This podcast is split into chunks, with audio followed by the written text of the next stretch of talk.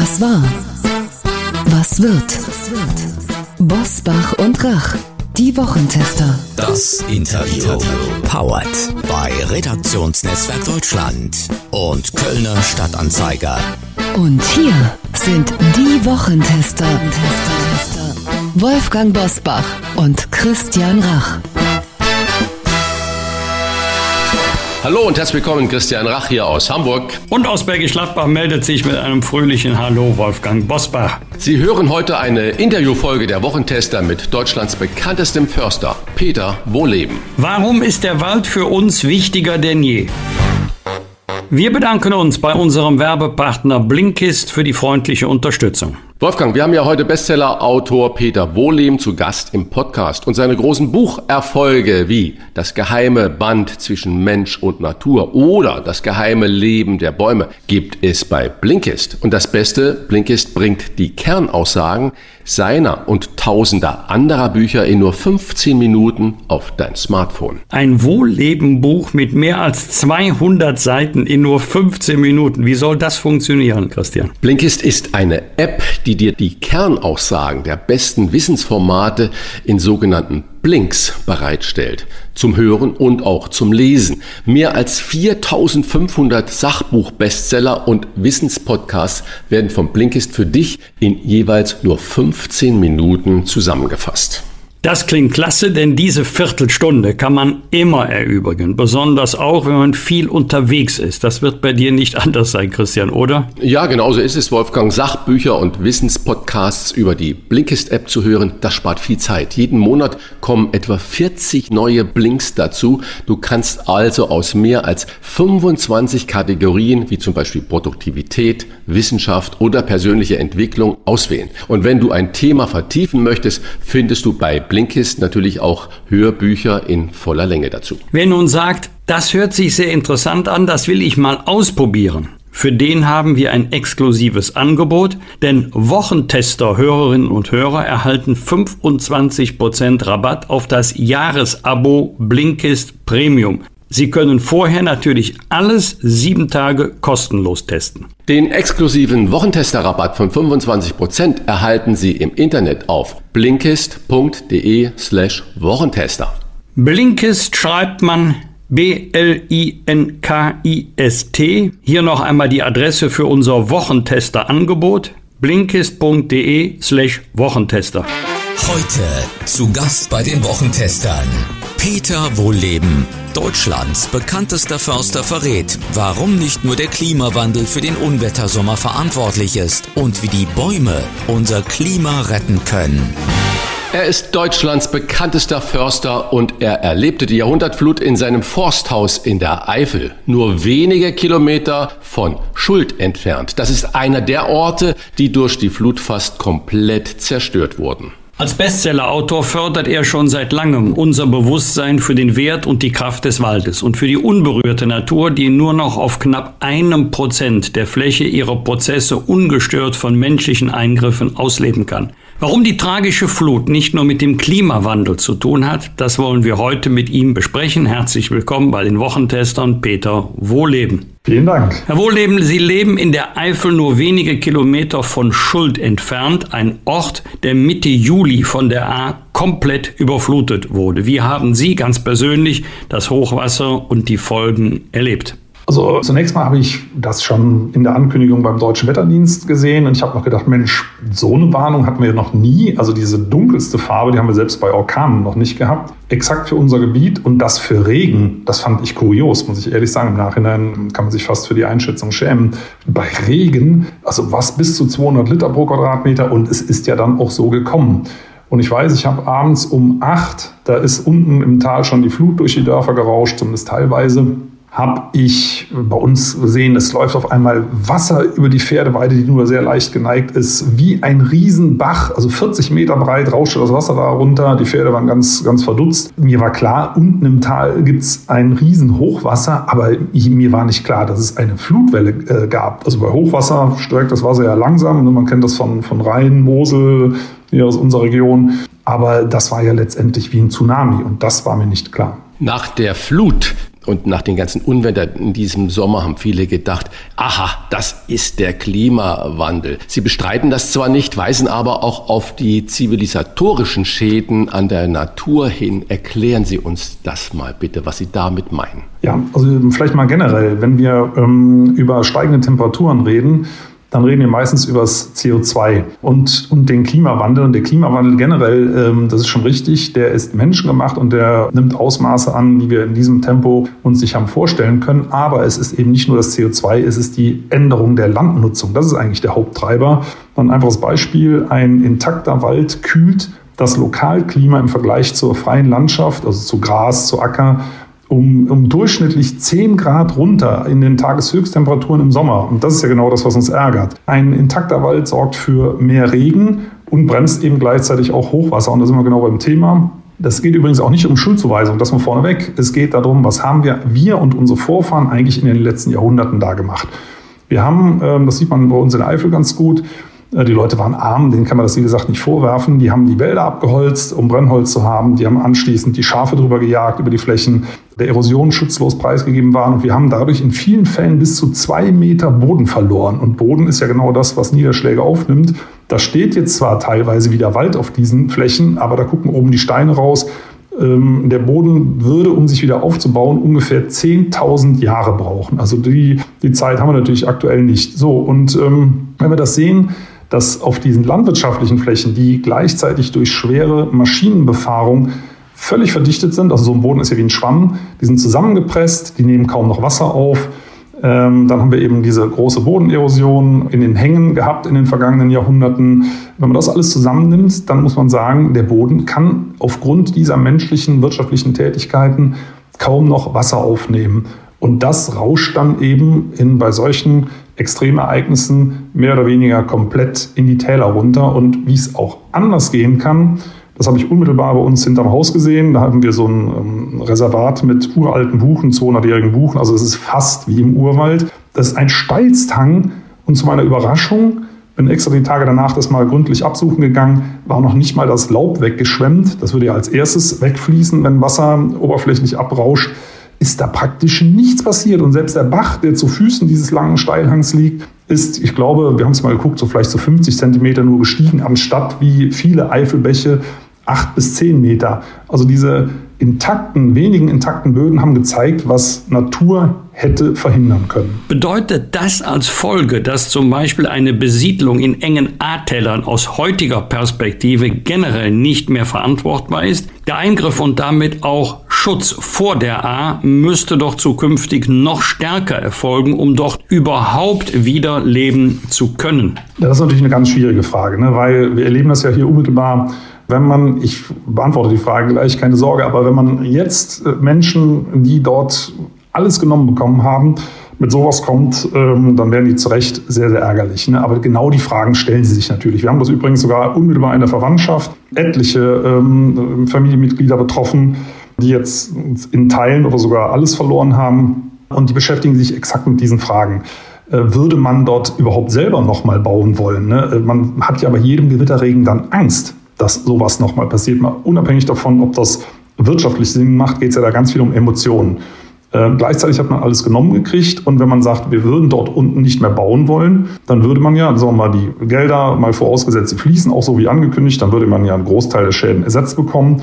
Dann würde man woanders bauen, aber dazu müssen erstmal Baugebiete ausgewiesen werden, Baugenehmigungen ausgesprochen werden, dann muss man Handwerker finden. Es sind ja Tausende von Häusern schwerst beschädigt worden. Also wenn man das alles wirklich jetzt auf die Höhen verlagern will, das dauert Jahre. Und so lange haben diese Menschen keine eigene Bleibe mehr. Aber ich will, wie gesagt, nicht vor der Beantwortung der Frage drücken. Ich glaube, äh, dass die meisten Menschen von sich aus sagen, ähm, da möchten wir nicht mehr wohnen. Ich glaube, ja, tatsächlich, die, dass das auf Dauer äh, nicht mehr verantwortbar ist, in bestimmten Situationen, wo man es jetzt genau gesehen hat, wo eben alles weggerissen ist, da nochmal was aufzubauen. Ne? Aber ich kann jeden verstehen, der sagt, das ist meine Heimat, ich will da nicht weg. Der lange Atem der Bäume heißt Ihr aktuelles Buch, in dem Sie uns erklären, welchen Einfluss der Wald auf den Klimawandel hat und wie er uns schützen kann. Ich habe Sie in einem Beitrag, ich glaube, der Tagesthemen gesehen und der wurde immer parallel montiert. Ein äh, Förster aus dem konventionellen äh, Waldbewirtschaftungsabteilung, der hat natürlich argumentiert, wir müssen den Wald als Wirtschaftsgut betrachten, wir müssen damit Geld verdienen und wir müssen Arbeitsplätze damit sichern. Die üblichen Argumente, die bei jeglicher Veränderung natürlich zum Teil auch zu Recht ins Feld geführt werden. Worauf stützen Sie denn Ihre Thesen, dass der Wald so einen großen Einfluss auf den Klimawandel hat und wie kann er uns denn dann schützen? Ja, also erstmal zu dem Argument Arbeitsplätze. Das haben wir ja überall. Das haben wir auch im Bereich äh, Braunkohle. Ne, dass man sagt, ja, aber wir müssen doch die Arbeitsplätze retten. Äh, wir müssen die Industrie retten. Und da muss man sagen, also wenn der Klimawandel weiter so voranschreitet, wie wir das aktuell erleben, dann sind das nachrangige Argumente. Man muss sie natürlich berücksichtigen, überhaupt keine Frage. Aber das ist natürlich Aufgabe der Politik, dann umzusteuern, zum Beispiel in erneuerbare Energien. Ich sag mal äh, Photovoltaik zum Beispiel. Da wird ja gerade einiges an Produktion nach Deutschland zurückgeholt äh, in diesen Bereichen, aber nicht in der Primärenergieerzeugung äh, aus. Ja, letztendlich ist das nichts anderes als fossile Rohstoffe. Wir wissen, ähm, das sind, ist mittlerweile breiter wissenschaftlicher Konsens, dass äh, zum Beispiel Holzverbrennung und der größte Teil äh, des in Deutschland verbrauchten Holz geht ja nach wie vor in die Verbrennung, dass das schlechter abschneidet fürs Klima als Kohleverbrennung. Und äh, wenn wir sagen, ja, aber wir brauchen doch das Holz, wir müssen aber die Wälder bewirtschaften, das erinnert mich so ein bisschen an ein kleines Kind, was an der Kasse unbedingt einen Lutscher aus diesen äh, Regalen möchte und es nicht kriegt. Wir müssen unseren Holzverbrauch dem anpassen, was die Wälder liefern können und nicht dem, was die Industrie braucht. Also da müssen sich einfach Dinge ändern. Und wie Wälder uns helfen können. Wälder haben ja glücklicherweise Bäume dieselben Interessen wie wir. Die mögen es nicht zu heiß, die mögen es nicht zu kalt, die mögen es nicht zu trocken, die mögen es nicht zu nass. Und weil Bäume nicht weglaufen können, und das immerhin schon seit 300 Millionen Jahren nicht, haben sie sich entsprechend angepasst und ändern das Lokalklima einfach selber. Und das hat übrigens schon Alexander von Humboldt 1831 festgestellt, dass überall da, wo Wälder sind, ähm, die Wasserhaushalte der Landschaft ausgeglichen sind, dass es kühler ist, dass es mehr regnet. Also wir wissen mittlerweile, dass Bäume, das ist eine Forschung zum Beispiel aus Sibirien, sehr aktiv Regenwolken bilden können, indem sie Kohlenwasserstoffe ausstoßen, wenn es äh, zu heiß und zu trocken ist. Und an diesen Kohlenwasserstoffen lagern sich dann eben kleine Wassermoleküle an und bilden Regentropfen. Ich glaube, die Regenwahrscheinlichkeit steigt dann um 50 Prozent. Das können Bäume aktiv machen. Aber dazu brauchen wir große, intakte Wälder. Und in Zukunft äh, ist, glaube ich, das Hauptthema nicht mehr Bindung von CO2 in Holz, was sowieso nicht klappt, sondern äh, Kühlung der Landschaft, äh, Wasserkreisläufe stabil halten, Grundwasser stabil halten. Ich sage mal ein einfaches Beispiel. Konventionelle Forstwirtschaft macht ja immer noch Plantagenwirtschaft, auch übrigens heute, jetzt im Augenblick, wird weiter an Nadelholzplantagen gearbeitet. Und wir wissen zum Beispiel aus Forschung, das ist eine Forschung aus Deutschland, aus Mecklenburg-Vorpommern, dass unter Kiefernplantagen das Grundwasser aktuell fällt und dass unter Buchenwäldern im selben Gebiet der Grundwasserspiegel steigt. Also äh, es geht in Zukunft vorrangig um Wasser und um Temperatur. Und genau da sind äh, die Naturwälder absolut im Vorteil. Und wir sehen das bei uns zum Beispiel hier. Wir haben ja einiges an äh, Buchenwaldreservaten, aber das sehen Sie überall in Deutschland. Überall da, wo die Natur selber machen darf, ähm, ist der Wald noch vergleichsweise gesund. Ihr neues Buch ist noch deutlicher als die Vorgängerwerke auch ein Appell, Waldbäume wieder älter werden zu lassen. Fällen wir Bäume zu früh und wenn ja, warum? Ja, also wir fällen Bäume definitiv zu früh. Wir sind im Wald letztendlich im selben äh, Bereich unterwegs wie die Massentierhaltung. Gehen wir 300 Jahre zurück. Ähm, der berühmte Herr von Karlowitz, der die Nachhaltigkeit postuliert hat, das war kein Ökologe, sondern der hatte Angst vor der Holzknappheit. Da war damals völlig verständlich und hat landwirtschaftliche Methoden im Wald eingeführt. Also seit dieser Zeit, seit 300 Jahren, werden Bäume wie Getreide angebaut auf Feldern. Die werden wachsen gelassen, die werden gepflegt und irgendwann werden sie abgehackt. Und das macht man eben bis heute so. Und deswegen werden Bäume in Deutschland im Schnitt nicht älter als 78 Jahre. Und äh, ich war vor ein paar Wochen in den rumänischen Urwäldern. Ähm, das sind Buchenurwälder, die in einer ähnlichen Klimazone stehen wie unsere früheren Buchenurwälder, von denen es ja leider keinen Quadratmeter mehr gibt in Deutschland.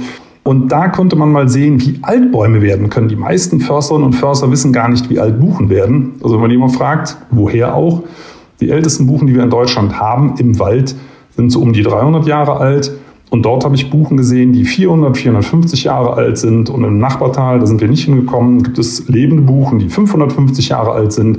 Also Buchen können sehr, sehr alt werden, Bäume können generell sehr, sehr alt werden. Und mit zunehmendem Alter speichern die auch immer mehr CO2, was logisch ist, das ist eine reine mathematische Formel. Ne? Der Baum wird immer dicker und legt jedes Jahr einen ungefähr gleich breiten Jahrring an. Mit zunehmendem Durchmesser steigt die Masse sozusagen exponentiell. Also das heißt, je älter die Bäume werden, desto mehr CO2 lagern sie ein, desto stärker können sie denn äh, die Umgebung kühlen. Konnte man da eben sehr schön sehen. Also die Bäume werden nochmal in Rumänien im Urwald ungefähr sechs, sieben Mal so alt wie bei uns und können dadurch viel, viel mehr für das Lokalklima tun. Und äh, bei uns ist es eben so, dass die Sägeindustrie sich auf sehr junge Bäume eingestellt hat, auf sehr dünne Bäume. Äh, wir, haben, wir haben ja alle kein äh, Gefühl mehr dafür, wie dick und wie groß Urwaldbäume werden, weil wir es bei uns nicht mehr erleben können. Also nur mal als Beispiel, ich habe mal eine ausgewachsene, wirklich ausgewachsene Fichte gesehen.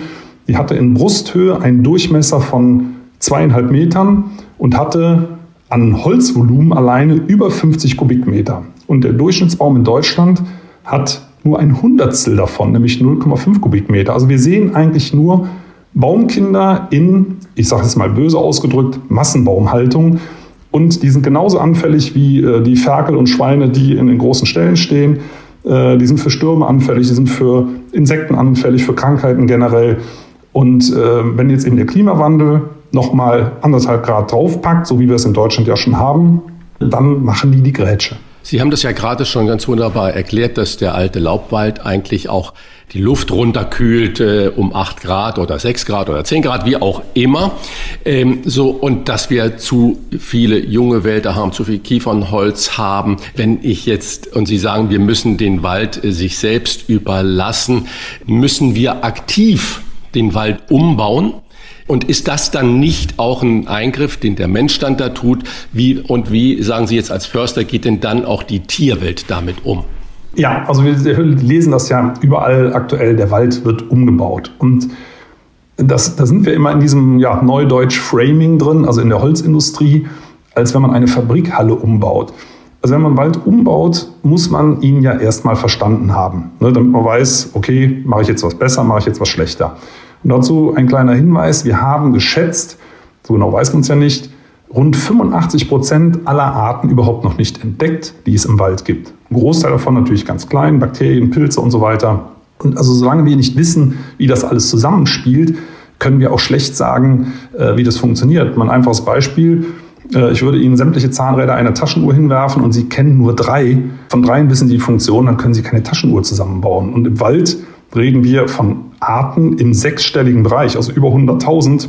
Und wenn wir einfach nur zwei oder drei davon nehmen, nämlich Bäume, und Bäume sind ja nur ein Teil des Waldes, wir denken beim Wald automatisch an Bäume, an Bäume und nicht an die ganze Artenvielfalt. Wir nehmen also Bäume, den Ausgang der Nahrungskette und sagen, hey, wir wechseln jetzt einfach mal die Baumart und dann wird es schon besser. Das ist ja genau das, was aktuell die staatlichen Forstverwaltungen Land auf Land ab äh, kommunizieren und auch machen. So als Beispiel, wir wechseln von Buche auf Douglasie. Sowas gibt es tatsächlich immer noch oder auf Fichte.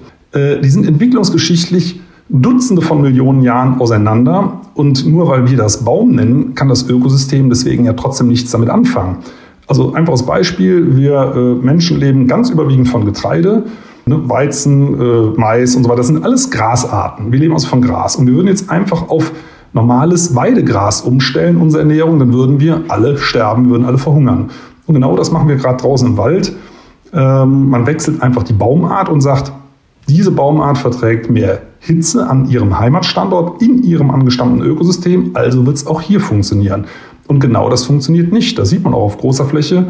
In diesen heißen Sommern sind viel, viele von diesen Neuaufforstungen auch schon wieder vertrocknet, weil es halt kein Ökosystem ist, sondern nur ein kleiner Bestandteil davon. Also deswegen plädiere ich ganz klar dafür, lass die Natur selber machen und die kann das. Also jeder, der Bahn fährt, der sieht das an den Bahndämmen, der sieht das in Gleisdreiecken, in verlassenen Lokhallen. Überall wachsen heimische Laubbäume Und das sind ja die allerschlechtesten Bedingungen, die Bäume haben können, weil dieser Schotter, der heizt sich in der Sonne irre auf, der ist trocken. Das sind also die allerschlechtesten Bedingungen. Und trotzdem kommt der heimische Wald überall zurück, übrigens zum Leidwesen der Deutschen Bahn.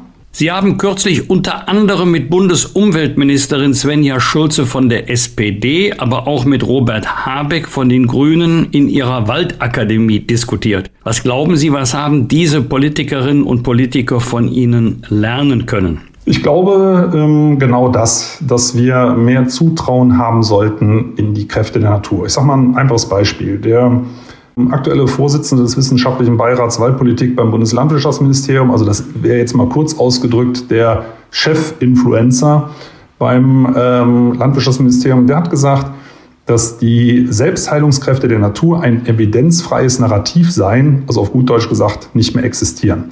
Und das ist natürlich größenwahnsinnig, weil Wald macht das seit 300 Millionen Jahren selber und wir haben organisierte Forstwirtschaft erst seit 300 Jahren.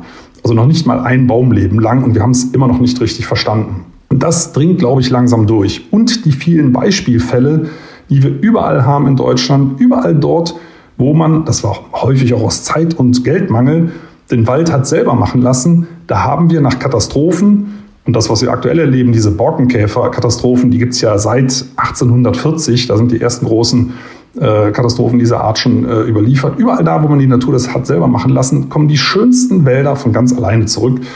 Das ist äh, kostenneutral, das ist ökologisch deutlich besser und auch solche Wälder lassen sich selbstverständlich nutzen, dass man nebenbei. Also ich plädiere ja, äh, wenn man dort nichts tut, nicht dafür, dort kein Holz mehr zu nutzen. Das kann man machen. Aber wir müssen einfach schauen, wie stark darf man die Natur zur Ader lassen, ohne dass die Systeme gefährdet sind. Und da, da wissen wir einfach viel zu wenig dazu.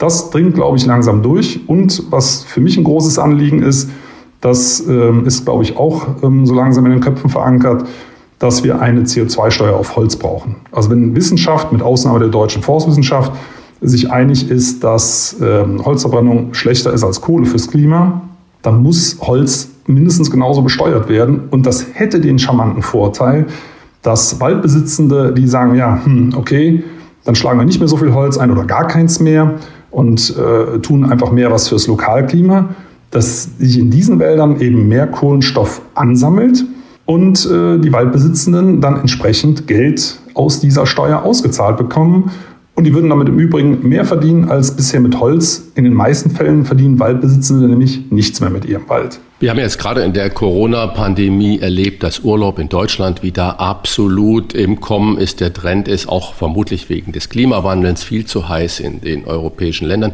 Und äh, ein neuer Trend ist, die Menschen gehen alle spazieren. Und spazieren geht man ja eigentlich weniger durch die Städte, durch die Betonwüsten, sondern auch gerne über Feld und Wald. Was Herr Wohlerdem, jetzt mal ganz konkret, was kann denn jeder Einzelne für den Wald tun? Ja, also das fängt schon auf dem Teller an. Ähm, der Hauptklimakiller ist nicht Kohle und Öl, es ist Fleisch. Ja, weil überall dort, wo ähm, Fleisch erzeugt wird, stand früher Wald. Ich sage mal ein ganz einfacher Klassiker, eine schöne Weide, wo wir sagen, Mensch, wie idyllisch, das ist alter Urwald gewesen. Dort standen, nur mal in Kohlenstoff ausgedrückt, zwei bis 3.000 Tonnen äh, Kohlenstoff in Form von Bäumen, in Form von Humus. Und alternativ dazu kann man auf der gleichen Fläche, ein Hektar, da sind diese 2.000 bis 3.000 äh, Tonnen Kohlenstoff gebunden gewesen, kann man eine Kuh draufstellen. So, ne? Und das haben wir in Deutschland auch. Wir haben uns daran gewöhnt, dass wir äh, überwiegend Offenland haben, aber eigentlich waren wir ja äh, mit Ausnahme der Seen und Moore äh, zu 100 Prozent bewaldet. Also es hängt auf dem Teller an, dass man sagt, ich will jetzt nicht jeden dazu überreden, Vegetarier zu werden, aber wieder auf den klassischen Sonntagsbraten zurück, weniger Fleisch. Das ist das eine. Dann gibt es Kleinigkeiten. Man sollte nicht von Plastiktüten auf Papiertüten umsteigen. Papier ist auch ein Umweltkiller. Das verrottet leichter in der Natur. Das ist aber auch schon der einzige Vorteil. Ansonsten wird dafür irre viel Holz gebraucht. Deutschland ist äh, weltweit fast führend äh, im Pro-Kopf-Papierverbrauch. Wir verbrauchen alleine so viel Papier, wie Holz in Deutschland nachwächst. Also es sind irre, irre Mengen, äh, die da zusammenkommen. Eine andere Möglichkeit ist, jeder, der einen Ofen zu Hause hat, nicht so oft anheizen. Und wenn man die Heizung umstellen will, dann bitte nicht auf Pellet, sondern auf Wärmepumpen. Das ist eigentlich die Heizung der Zukunft. Übrigens, Wärmepumpen haben den großen Vorteil, dass sie im Sommer kühlen können. Das wird ja auch ein großes Thema werden bei uns. Ähm, das ist, dass die Häuser kühl bleiben im äh, Rahmen des Klimawandels.